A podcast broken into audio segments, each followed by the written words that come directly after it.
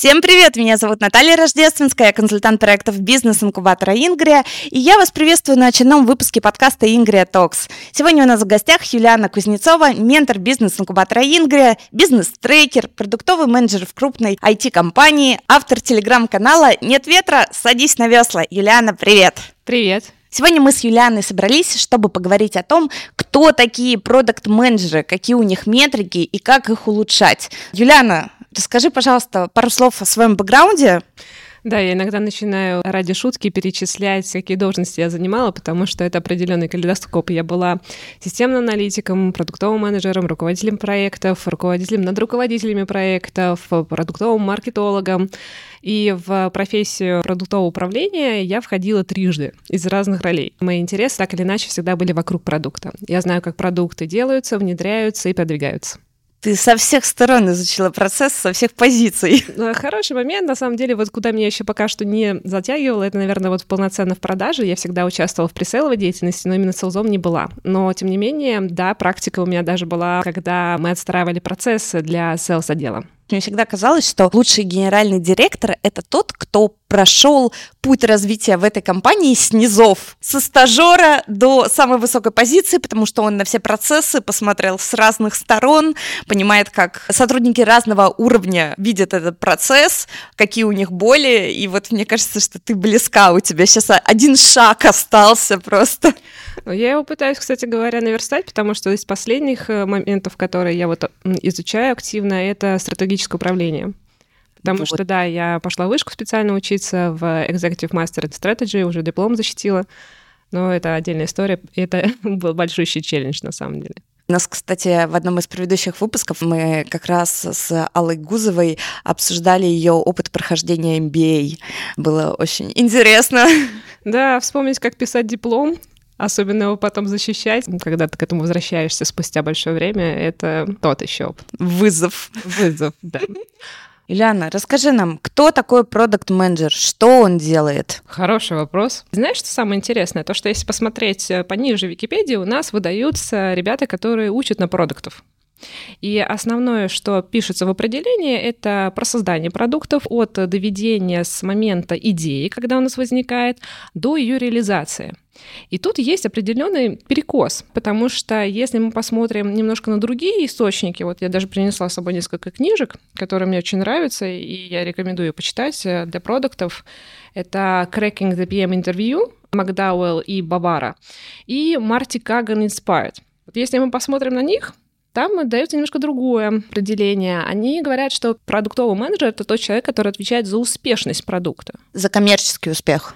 Смотри, тут правильно. У нас есть на самом деле две ипостаси продуктов. Первое — это коммерческие продукты, и здесь понятно, в чем оно мерится, да, успешность. И есть некоммерческие продукты. Для некоммерческих продуктов мы тоже можем мерить успешность. Это количество клиентов, которые пользуются нашим продуктом, и, что важнее, возвращаются в него. Поэтому, если отбросим всю вот эту шелуху, оказывается, надо именно смотреть э, на продукт с точки зрения успеха. Фактически, продуктовый менеджер — это тот человек, который отвечает за максимизацию ценности, которую мы приносим пользователям. Здесь э, появляется очень много аспектов, которые мы будем выстраивать, да, потому что мы приоритизируем наш продуктовый бэклог, исходя из того, какая фича даст мне максимальный прирост. Она мне поможет больше продавать, она мне поможет э, проапселиться на большее количество и если нам не хватает каких-то данных, мы начинаем эти данные накапливать. Мы с тобой вот в прошлом месяце общались с коллегой из HR-теха, обсуждался вопрос, а стоит ли затаскивать фичу, которая будет защищать от читерства. Мы просто задали вопрос, а столкнулся ли с этой проблемой наш клиент? И оказалось, что не столкнулся. И появляется вопрос, а зачем мы решаем эту задачу сейчас, если у нас еще этой проблемы нет? Ну, там еще был только один клиент.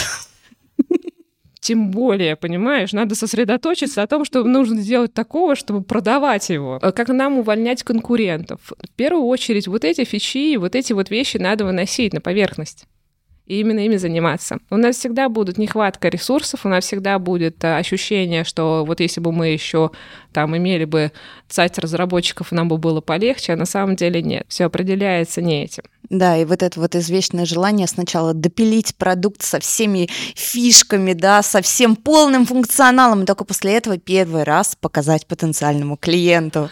Вот то, что мы говорим с тобой, да, это касается стартапов. То есть мы развиваем продукт, мы фактически начинаем его только-только реализовывать. Но есть другой конец палки, да? да. То есть когда мы уже давно-давно развиваем продукт, у нас э, бизнес-ценность, которую мы приносим, она начинает потихонечку уменьшаться. Если вначале мы делали фичи, которые позволяют э, сделать продукт, позволяют обогнать конкурентов, то потом мы уже все начинаем доводить до состояния вот хорошо наточенного скальпеля. И э, другая задача продукта — это в какой-то момент остановиться и понять, что скальпель уже прекрасен.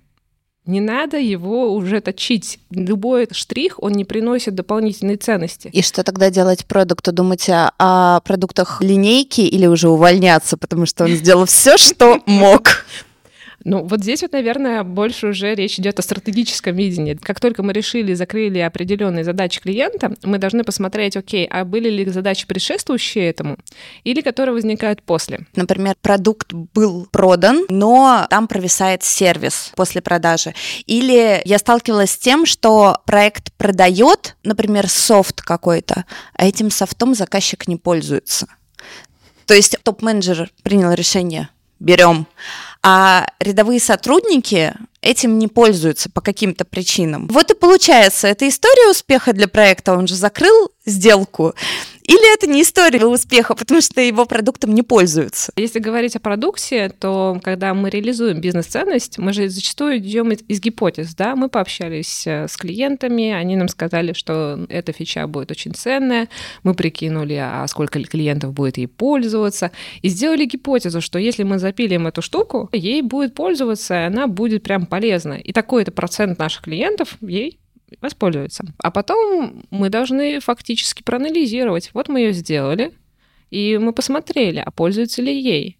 И если не пользуется, посмотреть еще, а почему так случилось? Может быть, она не как-то неправильно представлена, может быть, ее не замечают, и еще чего-то. То есть а, очень часто, в, когда мы реализуем фичи, особенно если мы идем по спринтам, да, мы выкатили, выдохнули, следующую фичу схватили, выкатили, и так далее, то здесь, если говорить именно вот э, про вот этот пост-анализ, э, конечно же, он очень ценен, потому что мы можем для себя понять больше и клиентов, как они пользуются продуктом, и самое главное понять, а что же нужно, что мы тащим, что не тащим, какой у нас опыт есть. Это идет только через вот этот дополнительный анализ и переосмысление. Мне очень нравилась э, практика, которая была в Hype Auditor. Это международная компания. Смысл в том, что через инфлюенсеров сейчас много идет продвижение продуктов, продуктов. Есть определенное направление инфлюенс-маркетинга, и инфлюенсеры, которые хотели на этом зарабатывать, они занимались не очень правильными вещами, такими как накручивали себе подписчиков. Да, и получается, что идут такие ножницы. Маркетинговое агентство смотрит на количество фолловеров, у инфлюенсера смотрят на количество лайков, то есть на engagement, как откликается аудитория на его посты. Она думает, что хорошо, сейчас мы его привлечем, у нас случится достаточно большое количество продаж, привлекает его и не получается. И Hype Auditor как раз э, заняли нишу того, что сделали классные отчеты, которые показывали, сколько живых людей, сколько угу. ботов, э, сколько масс фолловеров. И с этого все стартовало. А потом уже там продукт развивался, и сейчас это действительно очень широкая продуктовая линейка. Ах, вот с кого все началось. Ты просто рассказываешь этот кейс, и я такая сижу и думаю, ну есть же сервисы, где можно проверить, насколько там живые люди. И вот да, как да, раз, да. Да, это вот видишь, как раз. Вот с кого все началось. И в этой компании мы как раз а, перед тем, как а, запускать принт, а, у нас фичи шли, мы определяли, какое мы бизнес-value оцениваем, да, э, это бантик или это действительно тот э, функционал, который нас э, позволит проще продвигать, проще привлекать дополнительных клиентов к нам. Вторая часть — это то, что после того, как мы фичу реализовывали, мы всегда анализировали, а что с ней происходило. То есть мы выжидали там определенное время, две недели или месяц даже после реализации фичи, смотрели, а что произошло. И за счет этого у нас как раз шла отстройка по тому, что мы движемся в правильном направлении. Возвращаясь к вопросу о том, что успешный был проект или продукт, да, э, если мы говорим про проекты внедрения, то проект был успешным. Если мы говорим был успешным продукт, то продукт был неуспешным, потому что он не принес бизнес-ценность. Да, просто тот пример, о котором я говорила, как правило, там эти продажи делались за счет сильного административного ресурса, и там просто цели были другие. Не сделать хороший продукт, а сделать продажу. Разрыв, к сожалению, бывает. Бывает, что есть бизнес, заказчик, есть пользователь, и иногда внутри компании идет э, рассинхронизация, что удобно, чем будут пользоваться, и что на самом деле, какую идею продают, какую идею покупают. Очень хочется вот вернуться к тому моменту, что мы проходим определенный путь, мы доразвили продукт до высокой зрелости, он у нас э, конкурентоспособен, он интересен, а дальше что? И вот здесь вот э, в продукт, конечно, это тот человек, который должен регулярно отслеживать прирост по бизнес-ценности, потому что если ее долго не случается, то надо бить в колокола и надо думать, что делать. Может быть, переходить в какие-то другие сегменты. Сервис, который мы предоставляем, он в зависимости от того, с кем мы работаем, на каком этапе эволюционного пути, сам продукт меняется. И благодаря тому, что мы можем смотреть, как у нас аудитория меняется, как у них бизнес растет, Второй момент — это мы смотрим непосредственно на эволюцию задач, потому что мы знаем, что как только задача решена, то появляется следующее. Вот мы с тобой начали говорить про сервис, что продукт купили, запускаются сервисные моменты.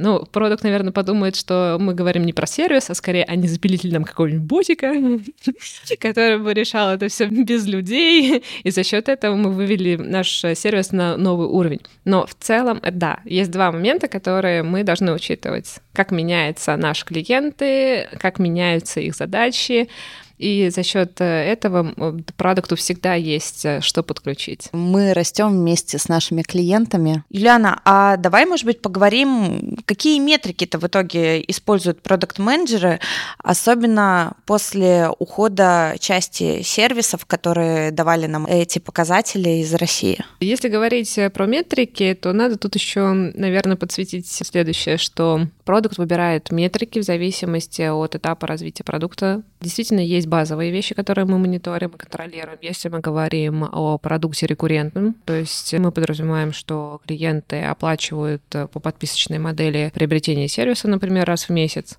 то здесь мы смотрим, а сколько у нас активных клиентов, сколько у нас lifetime value, то есть выручка, приносимая одним клиентом, измеряется для каждого из клиентов. И это, в принципе, базовый набор показателей, который должен быть. Это тот набор метрик, который у тебя есть на всех этапах развития да, твоего да, стартапа. Из угу. которых ты просто не будешь понимать, что у тебя происходит. Это те вещи, которые хорошо описаны, являются лучшими практиками, и в целом мы всегда их мониторим. Customer Acquisition Cost — это больше маркетинговая составляющая, но продукт менеджер даже не особо влияет на него, если мы говорим про большую компанию.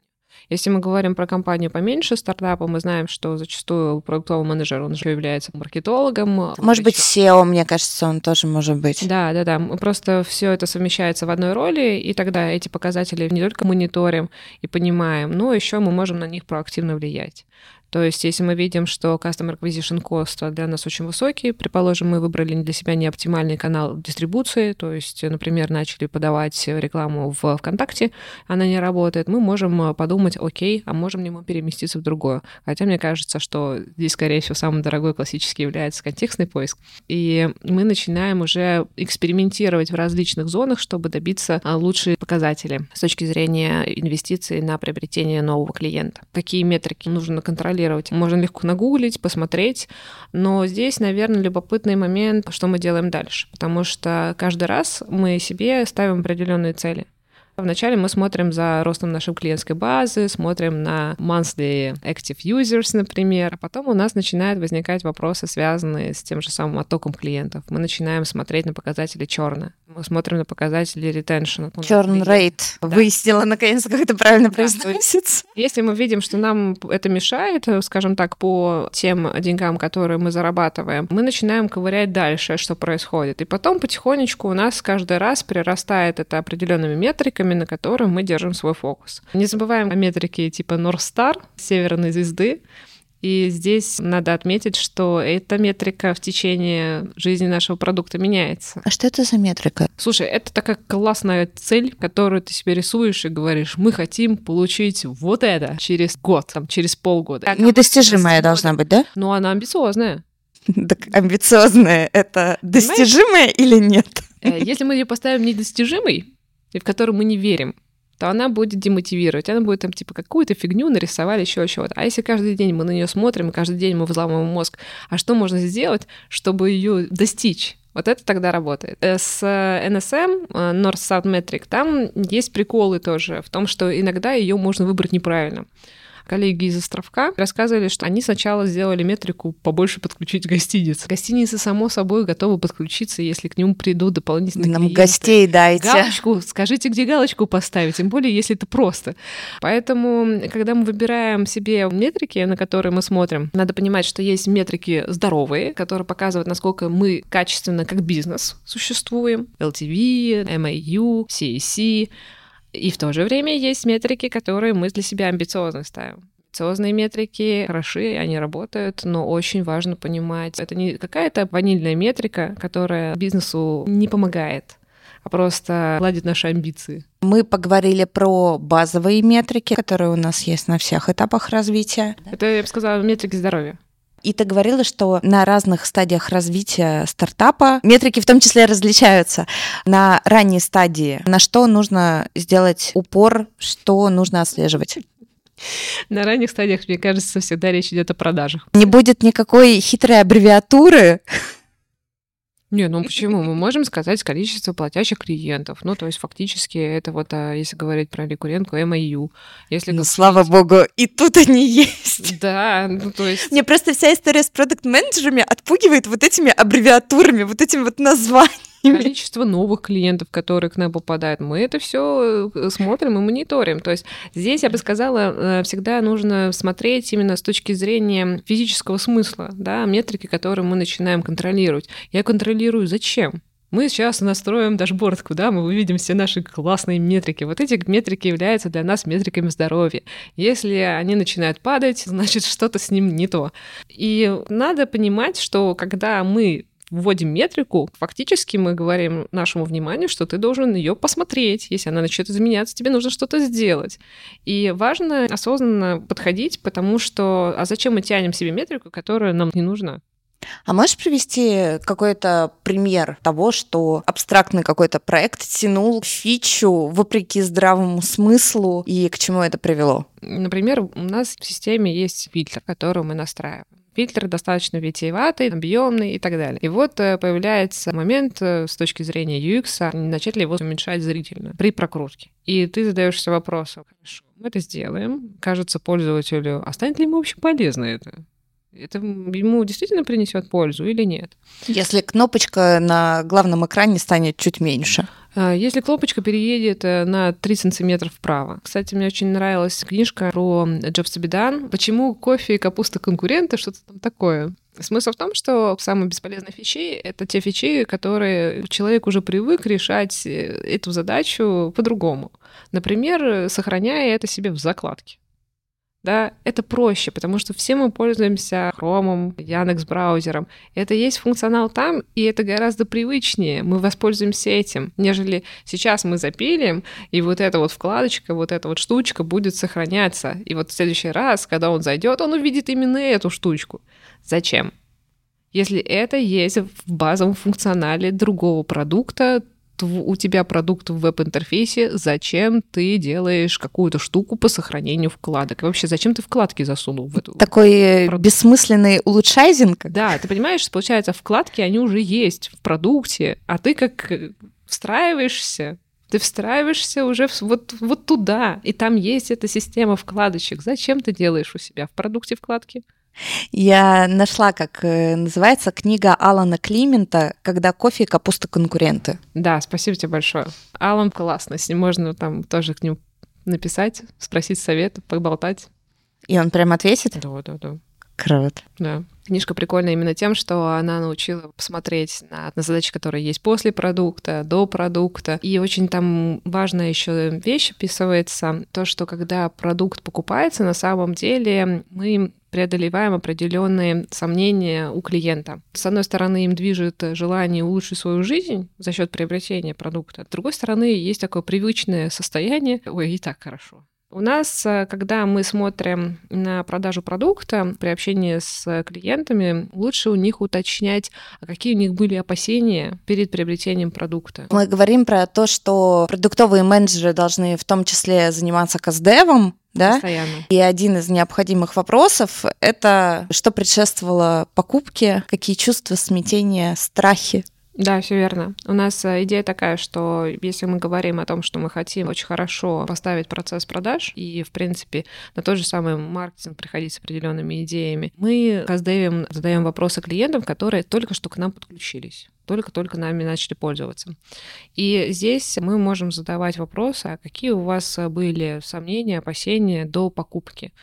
Я тогда работала в Selectel, и клиенты мне начали говорить, смотрите, я беру в аренду сервер, насколько я вообще получаю SSD качественные, потому что сервер же был в эксплуатации у кого-то другого. Легко обходится. Да, мы просто сказали, что если ты берешь сервер, ты можешь посмотреть на его характеристики, ты можешь сразу же понять в момент аренды, что ты получил, если тебе он не удовлетворяет, отказываешься, и мы тебе дадим следующий, который тебя удовлетворит. То есть, по большому счету, мы обработали одно из опасений, которое присутствует в момент э, аренды. Да, и тем самым мы фактически упростили жизнь нашим клиентам. Знаешь, сижу, думаю, вот в моем понимании понятие продукт-менеджера, оно достаточно новое. Возможно, по факту оно не новое, но вот почему-то мне кажется, что приведу пример. Я, как mm-hmm. человек, который в Ингрии работает с 2011 года, мне кажется, что люди, которые тут работают пять лет это новички. Хотя по факту, ну, пять лет это уже как бы... Относительно, относительно точки зрения, да? Да, да, да. Поэтому и тут, понимаешь, для меня понятие продукт-менеджера это такой новояз. То, что сейчас говорят продукт-менеджеры, чем они занимаются, общаться с клиентами, настраивать рекламные кампании, анализировать метрики. Это маркетологи делали. Я пытаюсь найти вот где граница, где заканчивается э, зона ответственности одних, и начинается зона ответственности теперь уже продукт-менеджеров. Вот это вот меня смущает, понимаешь? Слушай, на самом деле, знаешь, я рада, что ты это затронула, потому что я вот эту книжку не зря притащила, Inspired, Марти Кагана. Если говорить про продуктов, продукты в разных компаниях выполняют совершенно разные функции. Потому что бывают компании, в которых монопродукты или там монозаказчик. И это очень большие отпечатки откладывает на то, чем занимается продукт. В некоторых компаниях продукты занимаются тем, что готовят презентацию для того, чтобы это лучше продавать. И не более того. В моем понимании готовят презентации для продаж. Или отдел маркетинга, или отдел продаж. Это же им продавать. То есть, ну вот... Просто у нас продукты могут называть действительно разных людей. Вот! Вот. И всегда важно, во-первых, э, как матрешка, да, в каком-то смысле. Сначала начинаешь знакомиться с человеком, расскажи мне, каким продуктом ты занимаешься. Потом ты такой, окей, разобрался с продуктом, понял. Расскажи, с какой командой ты работаешь, и какие роли у тебя есть в команде, и какую главную роль выполняешь ты, то есть какие функции ты выполняешь. В команде компании или отдела? Команда, которая занимается раз, разработкой продукта. Тебе начинают перечислять роли, и ты начинаешь понимать, ага, значит, у него есть там продуктовый, например, дизайнер, это уже повыше уровень, да? Это уже значит, как минимум, что человек сам это не рисует, если что. Такие вопросы Потом... отсечки, чтобы да, понять, да. кто ты на самом деле. Потом да, ты да. понимаешь на уровень повыше и такой, понятно, разобрался. А расскажи компании, в которой ты работаешь. Единственный продукт, у нее там много продуктов, у вас есть там, например, CPO. То есть ты начинаешь потихонечку вот это все собирать, и за счет этого ты выкристаллизовываешь опыт, который на самом деле и характеризует человека, характеризует конкретного этого продукта. Получается, везде продукт менеджер это что-то свое. Вот, вот, я об этом и говорю, потому что, понимаешь, это какой-то феномен, который происходит вообще со всеми понятиями. Взять понятие стартап, когда я училась в универе, стартап — это была одна из стадий инновационного развития проекта.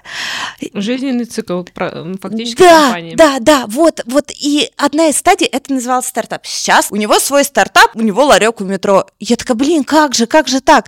Каждый раз такой шок, ну как же вы так, что же вы творите? Это же вообще не то. Знаешь, как бабка старая, типа, а вот в наши времена, там, та-та-та То же самое с понятием акселератор. Я не понимаю, что это за мистика. Появляется какое-то новое понятие, оно становится попсой, его все начинают по-разному использовать.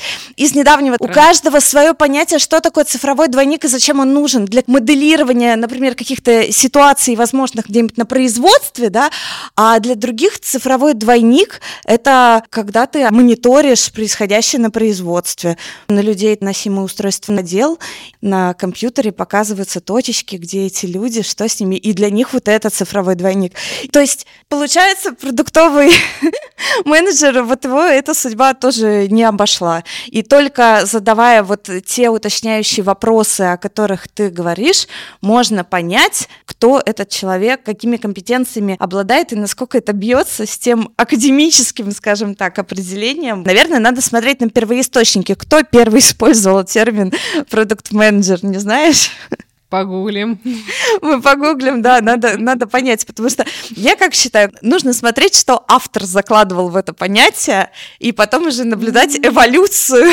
Слушай, на самом деле, мне кажется, если мы начнем непосредственно с эм, первичного смысла, который вкладывался, то мы же тоже понимаем, что отрасль эволюционировала, и самое главное, что если такая роль нужна, а она действительно была потребность, э, к ней больше и больше требований предъявлялось. И постепенно больше должностных обязанностей у этой роли у нас становилось. Согласна, но уже размытие какое-то происходит. Ну, не совсем. Мне кажется, что вот э, мы начали с того, что дается много определений в том же самом поисковике. Оно несет то, что сейчас вкладывается. И вот это понимание, оно выкристаллизовалось, потому что все хотят э, действительно заниматься созданием продуктов, фактически проработкой вот этих ценностей, которые наш продукт несет. Это интересно, это классно. Я считаю, что в каком-то смысле, когда коллеги начинают свой путь, создают компанию, у нас э, здесь есть прекрасная возможность построить так, как это должно быть как это правильно бы выглядело. И для этого можно вот посмотреть книжку Inspired, потому что я сначала ее взяла, я вот честно скажу, я начала читать, думаю, что он говорит очевидные вещи, зачем это, ну вот зачем мне вот про это писать. А потом тут э, ценность ее заключается в том, что там очень четко обозначено, что в компании вот бывают какие-то роли. Кто такой продуктовый маркетолог, кто такой продукт-менеджер. И все это как-то по полочкам. То есть вначале ты такой, зачем? Так, а с какой страницы читать, ты скажи?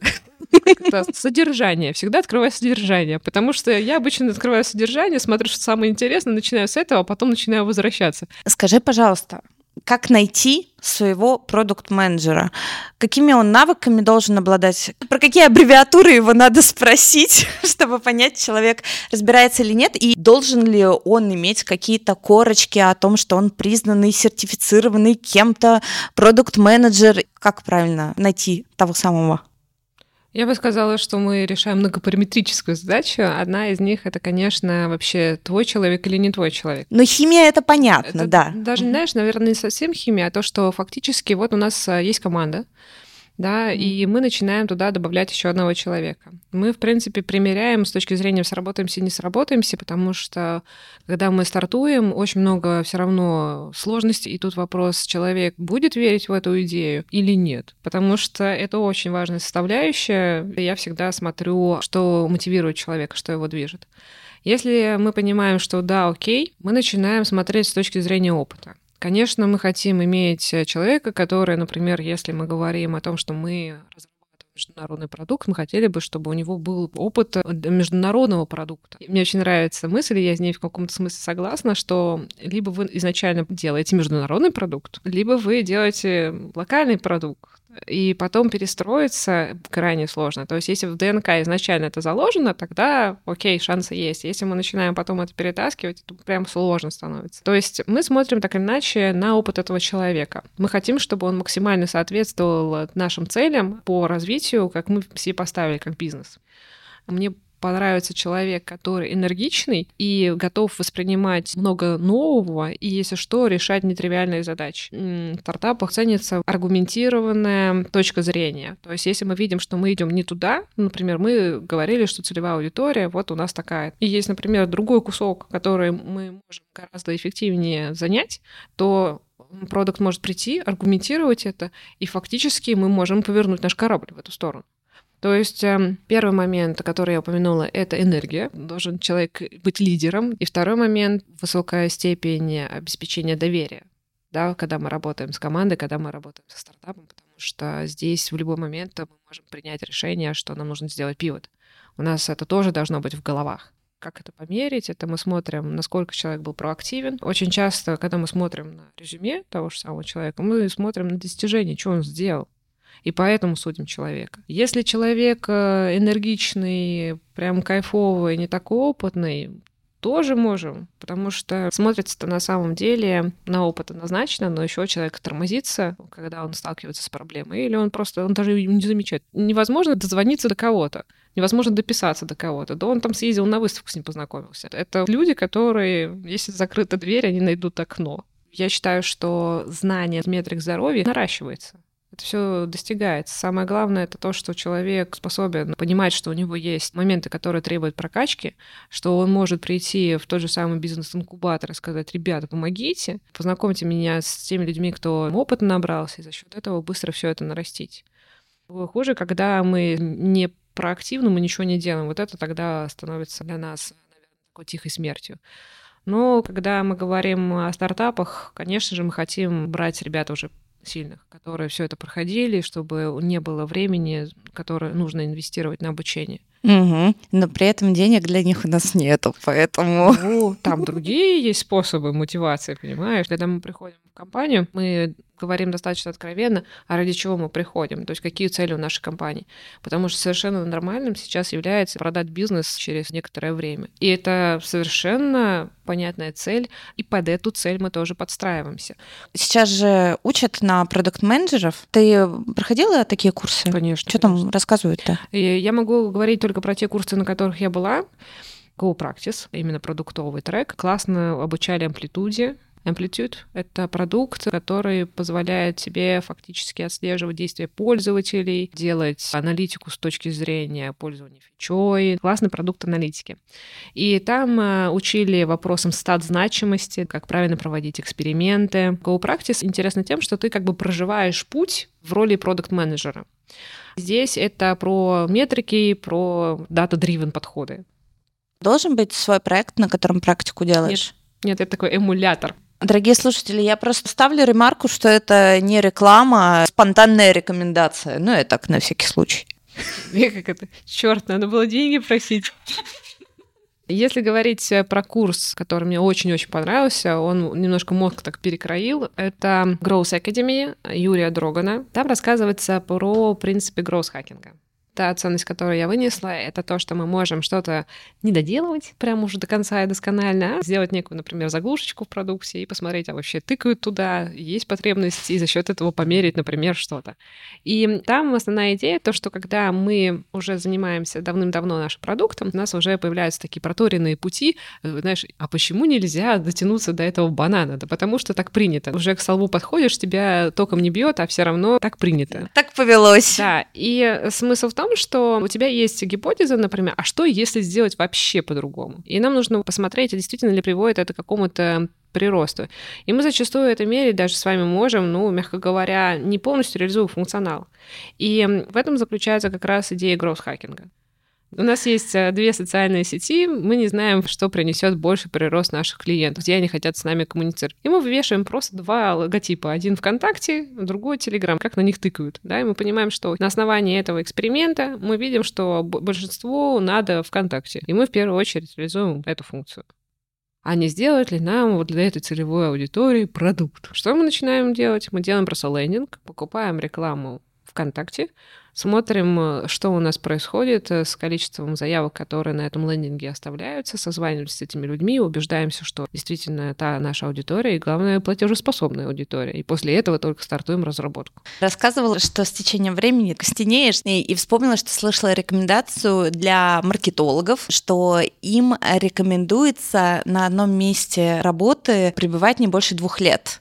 Считается, что это максимально продуктивное время для маркетолога, потому потом ему становится скучно, глаз замыливается, и он уже неэффективен для данной компании. А тут ты говоришь, продукт-менеджера стоит отправить на, например, такой курс, там, где ему сломают мозг, перезапустят и он сможет продлить срок полезного существования для компании. Департаменте маркетинга, в котором я работала, там действительно текучка была высокая, но, наверное, тут немножко другое. Маркетинг — это одна из самых быстрых, наверное, индустрий. Отделы имеют разную скорость, скорость изменений. Есть отдел маркетинга, у них сверхскорость. Есть отдел продаж, который тоже отличается высокой скоростью. А потом начинаются отделы, которые медленнее способны изменяться, ходим до бухгалтерии, там другие совершенно процессы и другая скорость приятия изменений. Айтишка, например, она очень быстро изменяется. Появился чат GPT всего лишь в 2022 году, миллион пользователей, активных юзеров набрал за три месяца рекордных, и мы сейчас смотрим, как искусственный интеллект применяется во всех областях, насколько быстро идет приятие вот этого всего. Мы молодцы. Мы сказали, на что смотреть при поиске продукт-менеджеров. Мы поговорили, где учиться. И мне кажется, мы очень о многом сегодня поговорили. Есть ли что-то, что хочется сказать напоследок?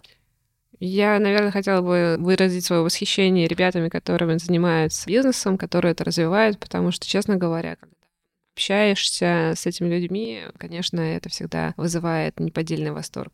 Спасибо большое, что вы создаете, спасибо, что вы открыты, делитесь идеями, и всегда приятно найти коллег по цеху, которые готовы откровенно рассказать о своем опыте. Можно написать кому угодно, на другую точку земли, тебе помогут. Ильян, спасибо тебе большое за сегодняшний разговор, очень продуктивно, очень полезно. Спасибо тебе и до встречи. Спасибо тебе за позитив и твои вопросы. Ура! Всем пока-пока!